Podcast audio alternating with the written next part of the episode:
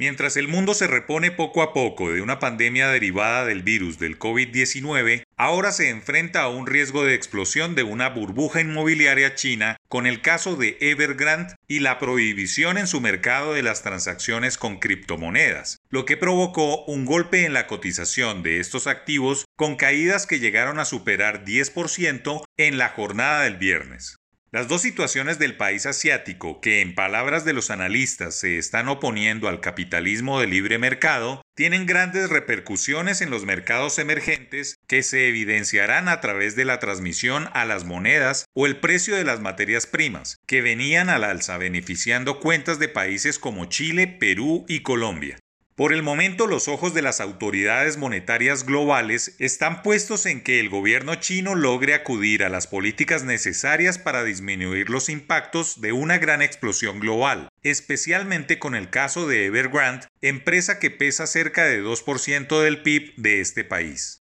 La mirada está en que la liquidez que se le está dando a la firma logre frenar la crisis inmobiliaria y la expansión a los socios comerciales de la nación, Además, esperando que de nuevo el sistema financiero no termine golpeando al sector real. Ahora, pese a que todavía hay un velo de incertidumbre, ya se han afectado indicadores como la aversión al riesgo, lo que perjudica directamente a países como Colombia y en general a los emergentes, que no se caracterizan por tener monedas fuertes que funcionen como activo refugio de los inversionistas, lo que puede seguir golpeando el ya devaluado peso colombiano que se ha depreciado 11,7% en lo corrido del año. Esto llega en un momento donde la economía estaba buscando aprovechar las rentas de materias primas con un Brent que se acercaba a 80 dólares. Con esta situación se aleja más la oportunidad de que haya una moneda fuerte que permita aprovecharlo. Algunos analistas pronosticaban que sin la incertidumbre el peso habría podido llegar a cerca de 3.600 pesos por el gran catalizador que generará el dinero que traerá el gobierno para la compra de ISA por parte de Ecopetrol y el préstamo del Banco Mundial. Sin embargo, ante la incertidumbre global, la moneda se mantendría sobre 3.800 pesos.